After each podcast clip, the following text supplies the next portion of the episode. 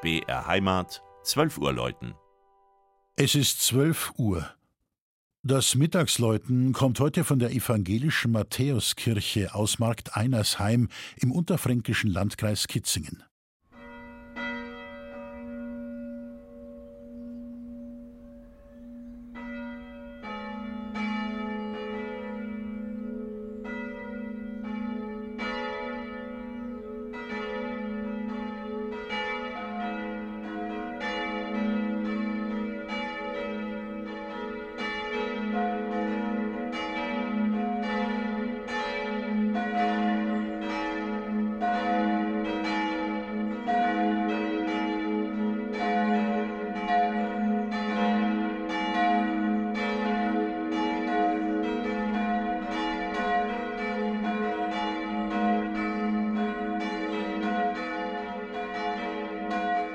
Tradition wird in Markt Einersheim gefeiert und gelebt.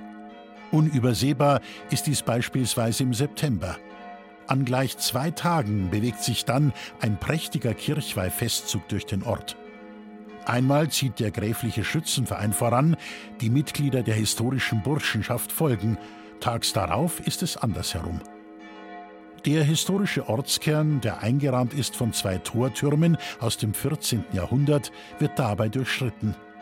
Mit Marschmusik geht's an fränkischen Fachwerkbauten und schmucken Bürgerhäusern vorbei. Mit einer Runde durch die Kirchenburg wird jedes Mal auch dem Gotteshaus die Ehre erwiesen.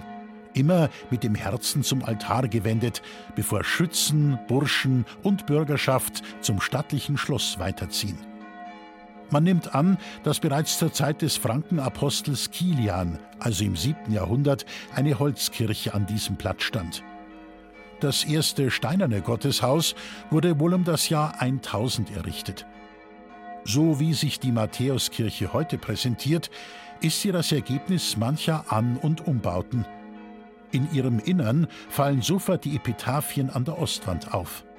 Nicht nur sie erinnern an das Geschlecht der Grafen von Limburg-Speckheim. Auch der sogenannte Grafenstand oder das Wappen mitten in der hölzernen Kassettendecke.